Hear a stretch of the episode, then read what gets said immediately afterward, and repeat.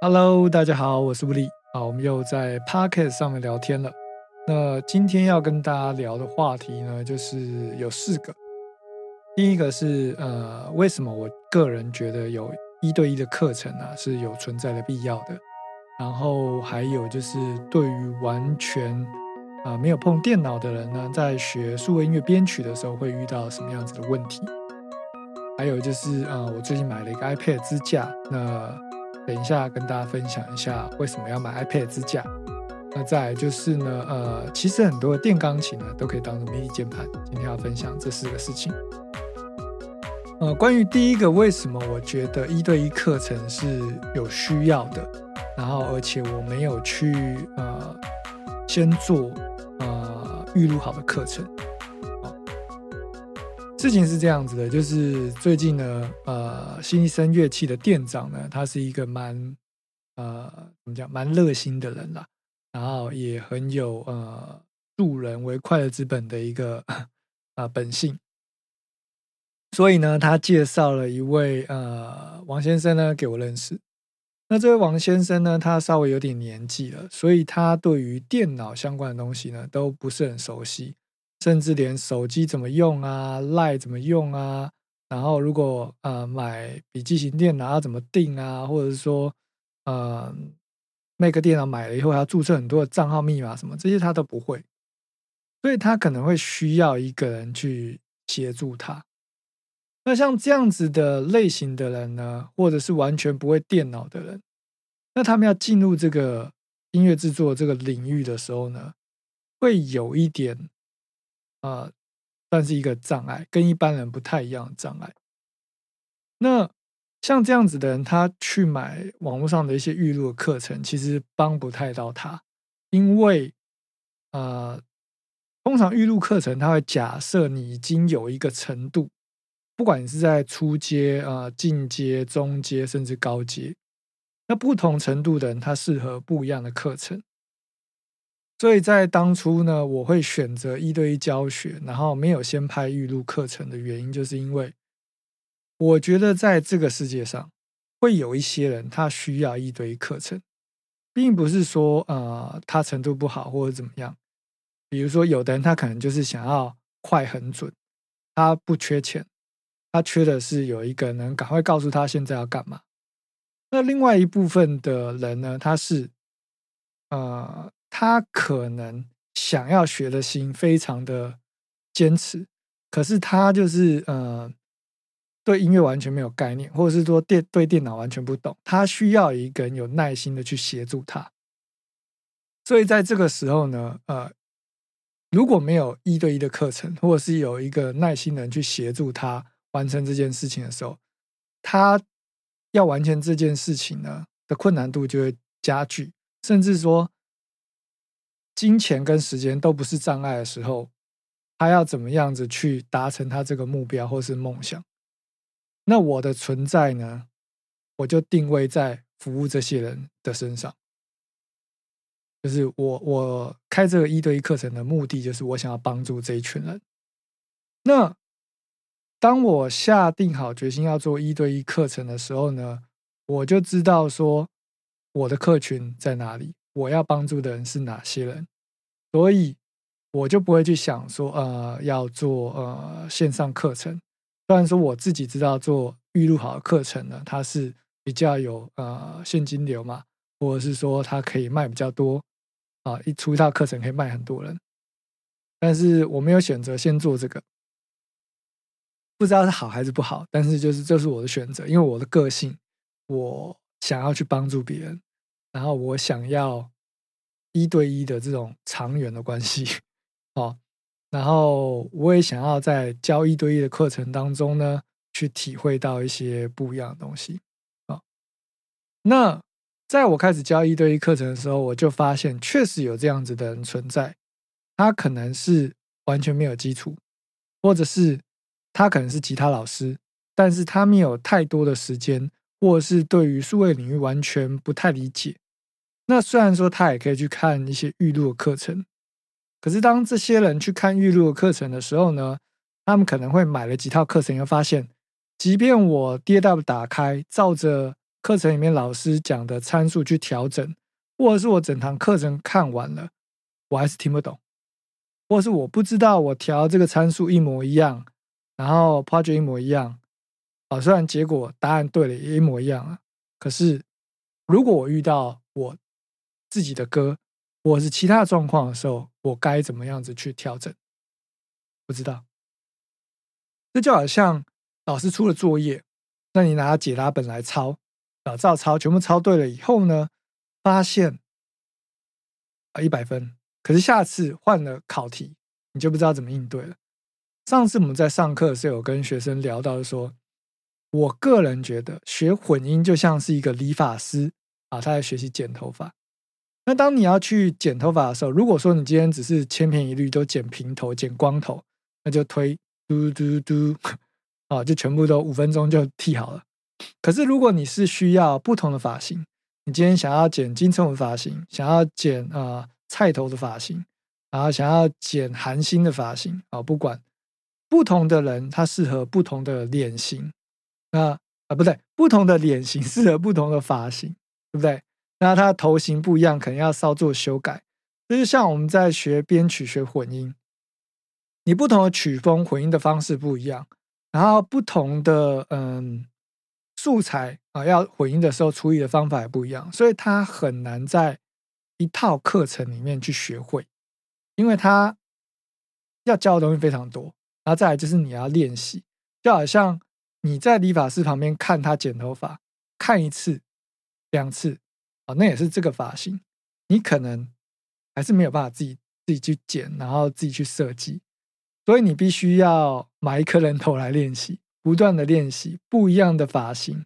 哦，那这个时候你练习完怎么办？你要给你的师傅看嘛？那你的师傅会告诉你说要怎么样做修改。那再来就是呢，哦，学习编曲跟混音其实是一起的，它没有办法分开，就好像。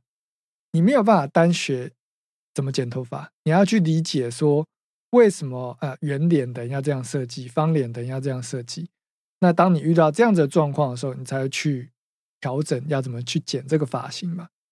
我不知道做这个比喻你能不能理解哦？那混音呢？它其实就是声音的化妆。那如果长得漂亮的人呢，他可能随便打个粉底液。就漂亮了嘛，对不对？但如果长得比较特别的人，哦，不是一般的审美观的，他可能只上粉底液是不太行的，他可能需要一些修饰，或者是怎么样的妆会让他更有个性，对吧？那像这样子的情况的时候呢，你就要用不一样的方式去处理。所以，我觉得有几个层面，第一个层面就是你有没有办法辨识现在素材是什么样子的状态。还有你拥有什么样子的素材？你要怎么样去拥有这样的素材？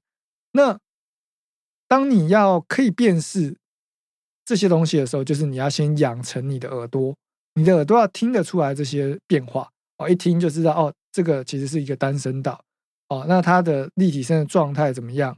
然后它的频率在哪里？这样的频率要配什么样子乐器？哦，那我缺少哪个部分频率？种种。哦，那我现在一时间呢，要很快的去讲出来，可能也时间会不够。大概讲到这边，希望点到你能够理解。啊，这就是为什么呃，我个人觉得混音跟编曲呢，很难去拍一个预录的课程，然后让一个完全不懂的人理解。啊，他需要长期的训练。那再来就是，呃，有的人他是对音乐呢。比如说他会弹钢琴，他钢琴弹得很好，哦，甚至是钢琴老师，或者是吉他老师，啊，或者是任何一个乐器，比如萨克斯风老师，那他们在自己专辑的乐器非常的上手，也非常的厉害。可是他需要有一个人去协助他，怎么样子把 D A W 跟他的工作做结合，让他可以更好、更好的去、更有效率的去让这个学习变得有一个目的性，或是。有一个呃改善，对现现况有一个改善。比如说，呃，吉他老师可以呃录个 backing，然后在上课的时候可以跟学生练习，然后把这 backing 给学生回去，然后可以对这 backing 做练习，或者是啊，他可以把他自己编的歌录起来，然后放到 Instagram 或者是 YouTube 上面。那怎么样子修正会让这个音质更好？等等。那当然，吉他老师会比钢琴老师再好一点，因为吉他老师多多少少会对效果器有一些基础。那如果是学古典乐器的人，可能在音乐班，他们就是一直练乐器嘛，所以对于呃电脑这部分呢不是很熟悉。所以当他们来上我们这个课的时候呢，就可以比较快的进入状况。然后像这样子的人，因为他们钢琴都弹得很厉害嘛，所以他们就比较偏向直接买一个 MIDI 键盘，或者是接上电钢琴，就可以去把他演奏内容录进去，然后再学一些技巧，可以去修正它，减少制作音乐的时间。哦那再来就是说呢，呃，其实你的电钢琴啊，因为有一些学钢琴的，他们就问我说：“老师，你有没有推荐的 MIDI 键盘？”结果后来我稍微跟他聊一下，发现他根本就不需要买 MIDI 控制器跟 MIDI 键盘，因为他的 MIDI 钢琴就已经支援 MIDI 输出了。那像这样子的人呢，你们就不用再多买一个 MIDI 键盘，你只要去买一条 MIDI 线，或者是你的钢琴有 USB 的接口，你就连到你的电脑。那就可以直接把弹奏的音符内容呢记录下来。想要知道你的电钢琴可不可以有这样子的一个功能，你只要去官网查这个型号，或者是输入你钢琴的品牌跟型号，你就会找到说明书。那在说明书里面呢，都会写它有没有支援 MIDI 的这个功能。那如果有的话呢，要么就是接 MIDI 线，要么就是接 USB 啊。接上去以后呢，在 DAW 做设定。就可以看到你的 MIDI 键盘了啊！再来就是最后一个要分享，就是我最近买了一个 iPad 的支架哦。那这支架呢是想说，哎，如果有时候我们在，比如说我啦，洗碗的时候，那我想要，因为洗碗很无聊啊，就想要边看一些影片啊，比如说可以开个影片啊，然后边洗边看。所以我觉得这个 iPad 支架呢，真的是非常好用哦，推荐给大家。那也许你觉得。你想要了解我怎么用这个支架，或者想要开一个开箱影片，那你也可以在这集的视频下面留个留言啊。那我们就下次呢，YouTube 的影片就来做这个 iPad 支架的开箱。我个人觉得是我目前用过所有的 iPad 支架里面呢最稳固的一个了。好，那嗯，今天呢，呃，心智图的部分呢，我在想要不要放到我们的 YouTube 上面。哦，首先呢，呃，你想要学编曲呢？哎，我在想这个再讲完呢，可能 就要很久。我今天有些地方有讲到，有地方没讲到。哦，那我们来看一下这个呃心智图好了。就我今天讲的嘛，我想分享话题，我刚刚大概讲到一下。那在我的学生里面呢，他们有的是拥有绝对音感啊，但是呢，他对呃电脑啊、第二代不熟。